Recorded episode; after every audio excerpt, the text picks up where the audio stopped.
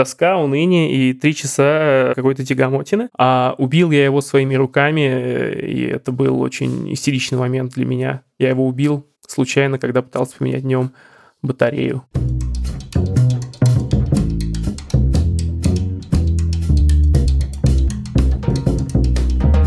Всем привет! С вами подкаст Хоб, выпуск номер 74. Это прекрасный подкаст, где мы собираемся с друзьями в шестером, чтобы обсуждать разные интересные новости, инфоповоды и другие классные штуки. Сегодня в студии я, Коля. В общем, так получилось, что сегодня у нас экспериментальный такой формат, и в студии я один. Меня не было несколько недель, и я успел накопить какое-то количество новостей, но прежде чем я перейду к ним и загоню это все в соло. Хочу вспомнить о том, что мы ждем ваших отзывов, ждем ваших каких-то комментариев классных или не классных, в общем, любых комментариев, любой движухи. Ждем того, что придете в чат. И хочу сказать, что несмотря на то, что сегодня здесь один, мои друзья не сидят без дела. Далер, например, записал уже special сегодня с директоркой московского отделения Ночлежки. Мы говорили об этом, и сегодня вот Далер записал, и скоро у нас будет special. А я отдуваюсь в одиночку за регулярный выпуск, и, собственно, надеюсь показать себя не хуже, чем чувак из Ring, который убил Малению уже тысячу раз.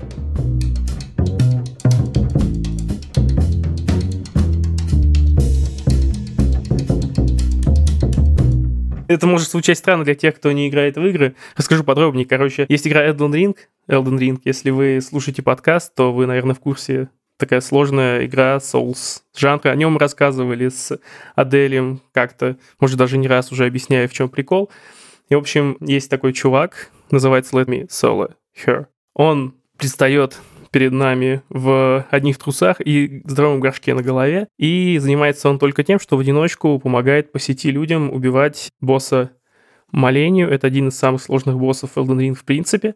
И главное, что этот чувак просит, чтобы ему не мешали. То есть вы начинаете совместный бой, он его один убивает, и вы проходите дальше, забираете какой-то лут с этого босса. Этот чувак стал народным героем, он уже убил почти тысячу молений и даже больше, и вот тысячную молению он убил в прямом эфире. Ему даже прислали подарок разработчики. Очень прикольный чувак. И я надеюсь, что я в одиночку буду смотреться, ну, хотя бы как-то сопоставимо с ним. Ну, прежде чем перейти к каким-то там важным штукам, расскажу, что я делал эти недели, помимо работы и всякой скукоты, я смотрел сериалы и готов посоветовать несколько классных-классных э, многосерийных фильмов. Во-первых, это «Будет больно». «Будет больно» сериал про молодого акушера, который работает в американской больнице.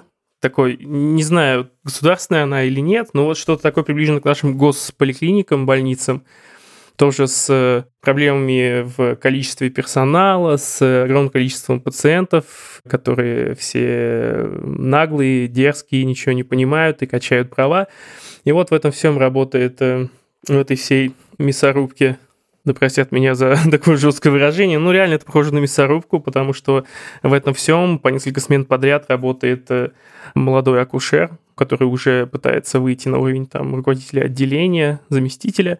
Этого акушера играет э, Бен Уишоу, который может быть вам известен по роли парфюмера в одноименном фильме по роману Патрика Зюскинда. И вот э, он играет несчастного вот этого акушера, он сталкивается с разными ситуациями на работе, начиная с э, засовывания разных предметов в промежности, какие-то такие классические акушерские странные кейсы, заканчивая тем, что девушки приходят с женихами пытаются скрытно дать понять, что они переживают харасмент, и их там выпустили из дома чуть ли не в наручниках. В общем, наш герой переживает эти все события, параллельно с этим он пытается как-то жить личную жизнь со своим женихом, пытается сыграть свадьбу с ним, а жених его загружен гораздо меньше, но он типа понимающий чувак и как-то пытается прикрывать, э, оправдывать в своих глазах нашего героя. Ну и, в общем, вот в такой атмосфере э, самозагона и страдания проходит несколько серий этого сериала. Он, в принципе, небольшой, не помню, сколько серий там. По-моему, десятка два, что ли. В общем, если вы любите какие-то такие больничные драмы, там, если храните воспоминания теплые о клинике, то это может вам понравиться. Хочется всех обнять и плакать. Напоминаю, сериал называется «Будет больно». Следующий сериал, который я тоже хочу вспомнить, в нем всего пять серий, по-моему, он называется «It's a Sin» по, по названию песни Pet Shop Boys, если мне не изменяет память. Это сериал о 80-х годах в Англии, о закате эпохи Маргарет Тэтчер и о рассвете гей-движения. Все события происходят с молодыми людьми, которые имеют там совершенно разные какие-то занятия, они разной национальности, разного темперамента, но они все живут вместе в доме, очень дружно, весело поддерживают друг друга. И на фоне их каких-то там бытовых приключений начинается эпидемия СПИДа всеобщая. Мир сталкивается со СПИДом, и болезнь, которая началась к тому времени уже активно в Штатах, перекидывается потихоньку в Англию, и начинают умирать люди. СПИД э, приписывают э, активно к э, сексуальной ориентации. Многие утверждают, что только геи болеют СПИДом. Ну, так оно и было, на самом деле. И из-за этого гомосексуалисты подвергаются гонениям каким-то. Они там по ходу фильма идут на баррикады, они как-то пытаются выступать против политики, связанной со СПИДом, они заболевают этим СПИДом, СПИДом, они уезжают умирать в свои городишки, на, на маленькие городишки на окраине Англии, откуда они приехали. И в итоге все это выглядит довольно грустно, но очень атмосферно. И что мне нравится в этом сериале, там невероятно все друг друга поддерживают. То есть вот это вот коммуна из пяти человек, где там несколько парней и одна девушка, они все очень друг за дружку, они все ходят на какие-то там концерты друг друга, они все интересуются карьерой друг друга, они собираются вечерами за ужином, делятся новостями. И это вот такой уровень теплоты, который, мне кажется, многим из нас был недоступен даже в детстве дома. И ты смотришь на это и, ну, радуешься, как ты чувствуешь некоторое приобщение к этому всему. Ты сидишь за одним столом с этими ребятами, и они к тебе, ну, не знаю, как родные, что ли. В общем, очень душевное и приятное кино. Посмотрите, не пожалейте, всего пять серий. Я расскажу еще про один сериал, который мы решили с девушкой посмотреть, когда уже поняли, что нам хватает переживаний по поводу всех этих грустных судеб. Мы начали смотреть «Миротворца». «Миротворец» — это а, один из членов отряда самоубийц, это часть вселенной DC. «Миротворец» — такой парадоксальный чувак. Его играет Джон Сина. Джон Сина, по-моему, бывший рестлер, как Дуэйн Скала Джонсон. У него тоже такая харизма габаритного мужика, но при этом чувствуется в этом всем некоторая самоирония, поэтому он смотрится классно. Ну, я люблю Дуэйна Джонсона, и Джон Сина тоже, ну, не такой, конечно, как Дуэйн Джонсон клевый, но тоже вот в том же духе, на него приятно смотреть. Он играет миротворца, чувака, который убивает э, всех стариков, детей, там, женщин, мужчин ради какой-то мифической цели во имя мира. Собственно, во имя мира он убивает. Как говорили хиппи еще в середине века, bombing for peace is like fucking for virginity. Ну, собственно, на этом противоречии построен этот персонаж. И в течение фильма он э, совместно с какими-то другими чуваками, не такими крутыми, как он, хотя не все, они не такие крутые. В составе маленькой группы он борется с э, внеземной цивилизацией, которая прилетела на Землю, спасаясь от уничтожения своей планеты. Это цивилизация маленьких насекомых, которые заселяются в жертву через э, ротовое отверстие и, собственно, захватывают ее разум, внедряются в память и так достигают своих целей на планете Земля. Там есть прикольные отсылки к людям в черном. Вообще, вот э, что касается инопланетян, это снято вот в таком же олдскульном духе. Плюс это все снимает Джеймс Ганн, чудесный Джеймс Ганн, который снял «Стражей Галактики», который снял одну из самых клевых частей Тора.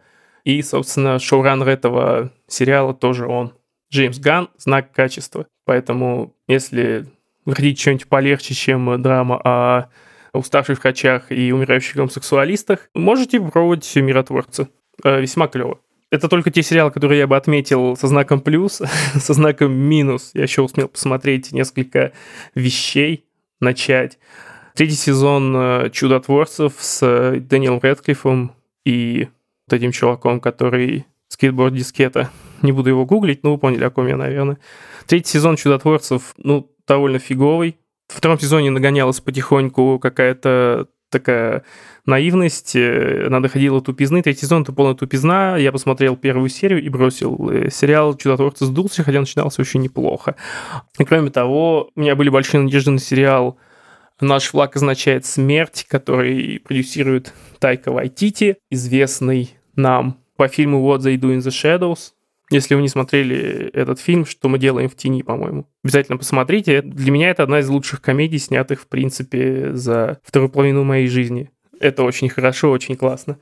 И вот он снял сериал в таком своем типичном каком-то наивном дурашливом стиле про пирата, который изначально не был пиратом, то есть там каким-то бедным, э, убогим, несчастным преступником, которого не было выбора, а он стал пиратом, потому что захотелось приключений. Это история дворянина, который стал пиратом, который э, весь такой на манерах английский лорд, или не лорд, не помню, не буду вдаваться в подробности. На основе вот этого противоречия построен, в принципе, весь сюжет.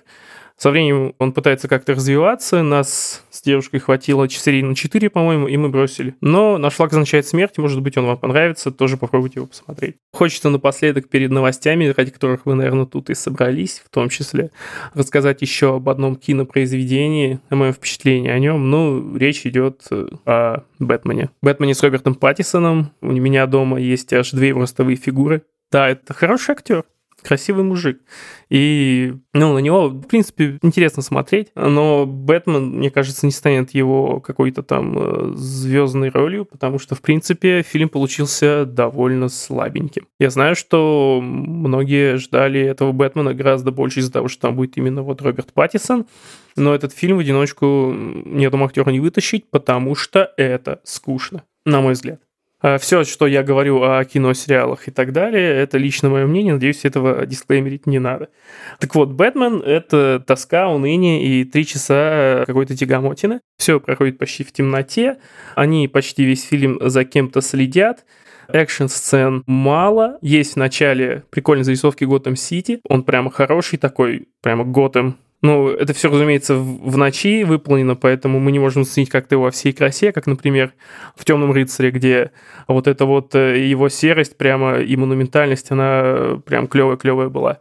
Здесь Готэм немножко другой, он скорее ближе, мне кажется, к каким-то классическим фильмам про Бэтмена, и нас не очень-то балуют этими видами. Вначале показывается какая-то разборка между бандами. Нет, даже не между бандами, там все скромнее, там просто какие-то гопники нападают на какого-то чувака в метро, Бэтмен его спасает, они убегают, и это э, после этой инсталляции города начинается тягомотина со слежкой, мафиозными разборками, какими-то интригами и чередой заказных не заказных, просто убийств, да. Три часа тягомотины, такой же тягомотный, как мой рассказ про этот фильм, поэтому для галочки можете посмотреть. Я использовал для этого так сказать, э, средства параллельного импорта. Думаю, вы догадались, о чем речь. В принципе, проблем с доступом нету. А сейчас, наконец-то, будут новости.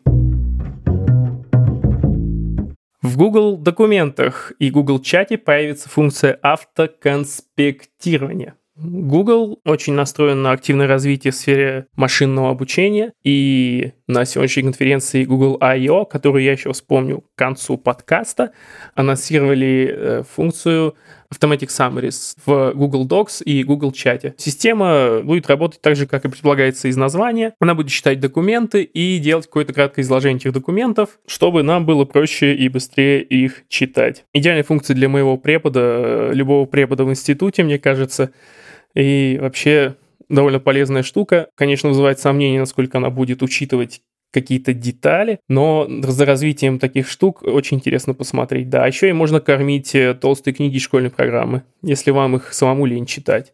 А если вы несчастный восьмиклассник, которого грузанули Некрасовым, Достоевским или кем там грузят детей в средней школе или в старших классах.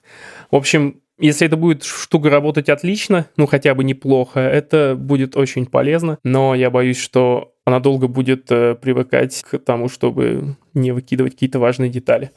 Пока что эта функция будет развернута только в Google Доках, затем ее внедрят в Google чаты, и она будет уже целые чаты вот так вот э, самразить, чтобы можно было бац и не листать километры истории, а сразу понять, в чем суть. Суть до дела. А следующую новость принес Николай, как и все остальные. А-а-а! Сервис Рутюб, насколько вы знаете, наверное, взломали на днях. Прямо с корешками выдрали его как э, говорили вообще из IT-инфраструктуры, э, в принципе, э, снесли все без возможности восстановления. Садом, просто Гамора, вообще полный капец. Но оказалось, что все не так страшно, и сервис Рутюб подняли. И Forbes выпустил, на мой взгляд, достаточно неплохую такую статью, где рассказал, что вообще как происходило, собрал комментарии от тех, от других, и в описании будет ссылка, можно будет почитать о том, как это все на Рутюбе было. Там есть рассказы бывших сотрудников Рутюб, и говорится, что атаку хотели сплани- спланировали, чтобы сорвать трансляцию Дня Победы, так считают в компании. И поэтому это все началось вот именно с утра 9 мая. Были предупреждения, что будет атака, но они были проигнорированы, судя по статье. Рутюб до этого, кстати, несколько раз проверяли на безопасность.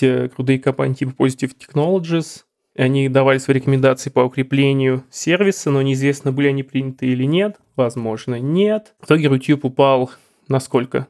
На... Тут не написано, вроде как на 2-3 дня Рутюб упал.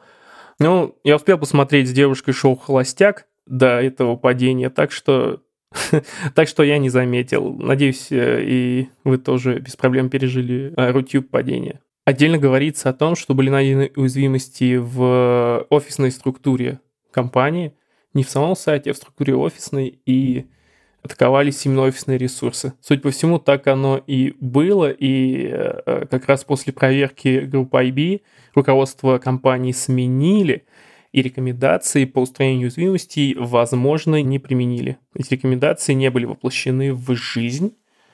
Злоумышленники смогли получить доступ к админке и модифицировали исходный код видеосервиса, чтобы он удалял данные – а, в общем, начался полнейший бардак. Но сейчас, как говорится в статье, первый этап завершился. Полного удаления с бэкапами не случилось. В принципе, ну, я рассчитывал, что так оно и будет, что заявления о полном удалении слишком громкие, ну, у них же явно есть какие-то нормальные бэкапы где-нибудь глубоко. В общем, Рутюб живой, он начинает восстановление, они начинают э, расследование и отдельно начинают укреплять защиту сервиса. Кстати, интересно, а что вот если вы смотрите на Рутюбе что-то, что вы смотрите на Рутюбе? Потому что я вот смотрю шоу «Холостяк», только это такой guilty pleasure. Это бывает интересно и, и смешно. Если у вас есть что-то, что смотрите на YouTube и не можете нигде посмотреть, напишите в обсуждении. Вдруг этот сервис тоже кому-то ценен. От взломов локальных сервисов переходим к взломам с более значимыми финансовыми последствиями. Сегодня развернулась история вокруг токена Луна, криптомонеты, которая считается достаточно такой стабильной голубой фишкой в мире криптовалют. И вот сегодня она рухнула сильно-сильно на всех биржах. По-моему, речь шла что-то о 10 центах, хотя до этого у нее был курс там в десятки раз выше. Есть на эту всю историю довольно-таки авторитетный взгляд разбирающийся во всем чувака. И насколько понятно из его истории событий. Проблемы начались тогда, когда... В общем, есть стейблкоин UST, который работает в паре с токеном Luna, насколько я понял правильно эту историю. И они вместе обеспечивают то, что Луна всегда равна одному доллару. Но это положение дел изменилось э, сегодня в ходе атаки, когда атакующий э, смог купить 1 миллиард луны не на бирже, а, так сказать, OTC, over the counter. Есть такой термин в финансах, когда какой-то актив покупается не на бирже, а в обход ее, типа там из рук руки. И вот over the counter чувак покупает миллиард UST, и учитывая, что всего эмиссия UST Луна, насколько я понял, составляет 15 миллиардов. 1 миллиард — это довольно большой процент, с которым можно вертеть как угодно. И этот чувак начинает панику и выкупая разные э, активы, то тут, то там, плюс снабжая это все какими-то фейковыми вбросами о состоянии валюты, подтверждая какими-то своими операциями в большом объеме, он э, начинает панику на рынке, в результате которой вынуждает компанию Terra предпринять действия, которые приводят к тому, что курс э, вот этой вот самой Луны падает до 34-32 центов. Это было в 4 часа дня. Сейчас он поднялся до 0,7, но довольно-таки большая получается валюта, большой такой финансовый актив. Какое-то время просто свалился ниже плинтуса, и это наверняка пошатало очень много нервов. Я приложу ссылку на как раз историю более подробную, где описан порядок действий. Честно говоря, снова не было времени разобраться у меня, как чего было в подробностях, что где было выкуплено, какая ликвидность, э, где куда переведена но если вам интересно разобраться в этой истории, это поможет вам разобраться, в принципе, в том, как работают э, децентрализованные финансы. да, я на сегодня озадачился, озадачился вот этим вот трендом. Исходя из аналитики, которую я провел за 5 минут листания материалов, проблема в основном из-за того, что как раз большая часть этого актива была продана не на бирже, потому что активы, продающиеся на бирже, они как-то вот благодаря механизмам биржи сами себя регулируют, и, в принципе, это все довольно стабильно работает, но когда через какие-то каналы выкупается большая сумма, нерегулируемая этими механизмами, она может быть использована для действий злоумышленников. Как это и получилось. Ну, то есть э, децентрализация становится не такой децентрализованной, и мы получаем сразу потенциальную какую-то опасность. Следующая новость про лучезарный наш э, Твиттер э, с Илоном Масковичем.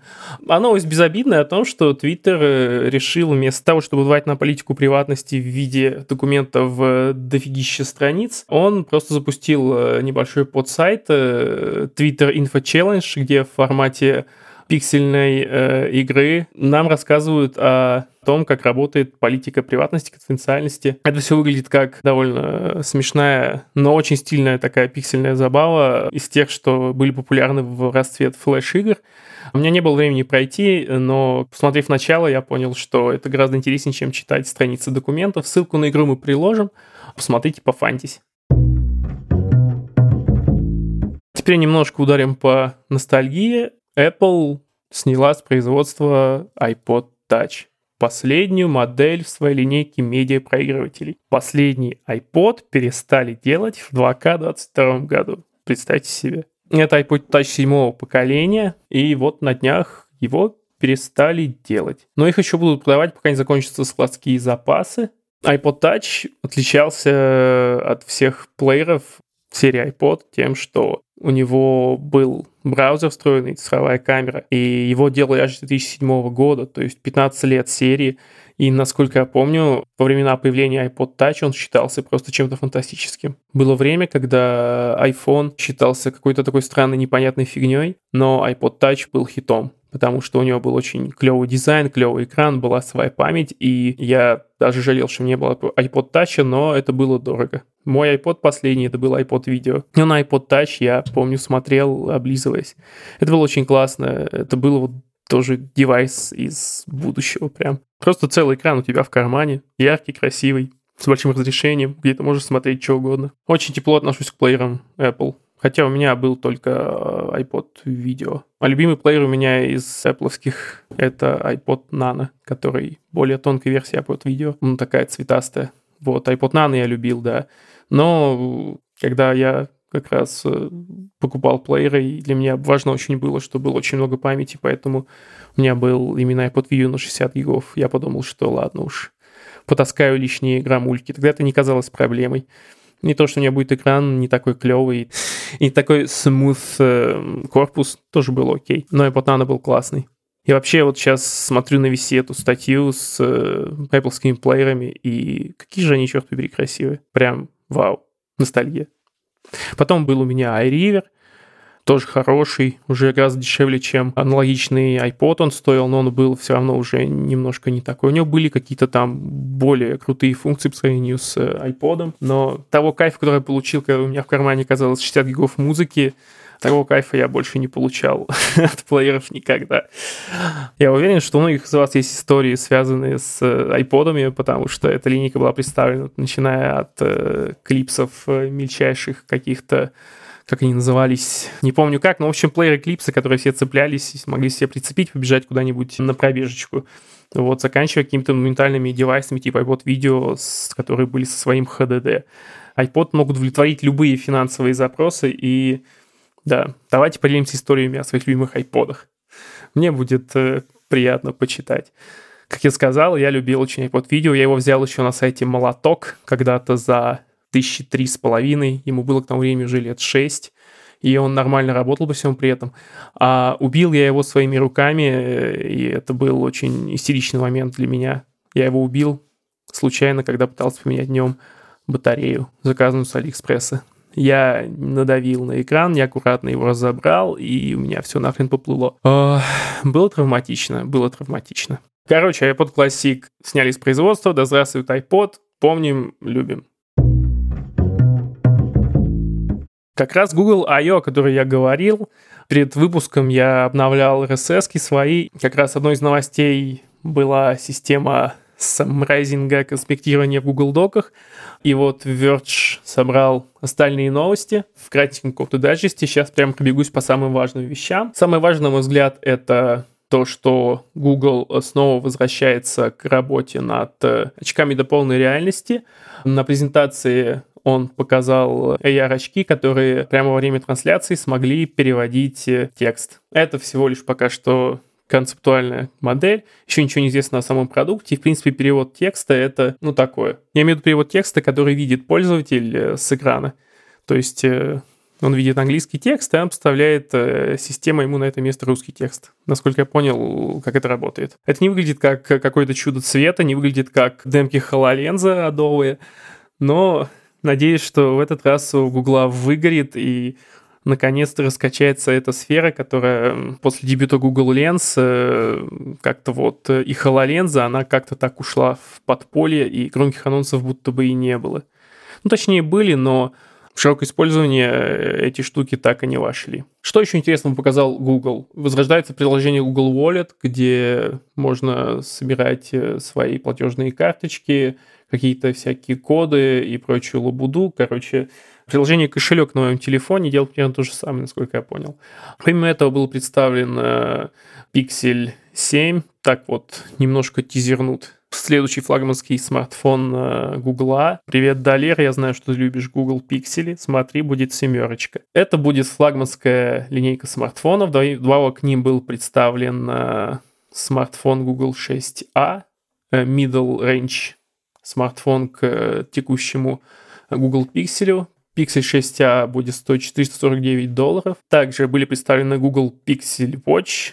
Я смотрю на единственный рендер. И это выглядит симпатично. Это аккуратненькие часы с э, круглым циферблатом, безелем, колесиком. Безель это же колесико. Ладно, не буду врать, разбирать терминологии немножко далек от этого сегмента. В общем, крутилочка сбоку там круглая, и сам циферблатик тоже круглый. И выглядит это все, ну, неплохо. Часы как часы. Кому интересно, инфу можно нагуглить, думаю. Довольно просто, да. Что еще? А, Google представляет свои AirPods Pixel Buds Pro. Всего, кстати, за 200 баксов. Там будет активное шумоподавление и что, 7 часов э, работы от батареи. Что неплохо. Еще они смогут соединяться с разными девайсами по Bluetooth одновременно, но этим мы вряд ли кого-то сможем удивить. Потому что multi-point Bluetooth connection — это уже привычная нам штука. А вот чем можем удивить э, пользователей AirPods тем, что они будут в разных цветах, будет черный, красный и зеленый. Вот так. Ну, 200 баксов это тоже неплохая новость.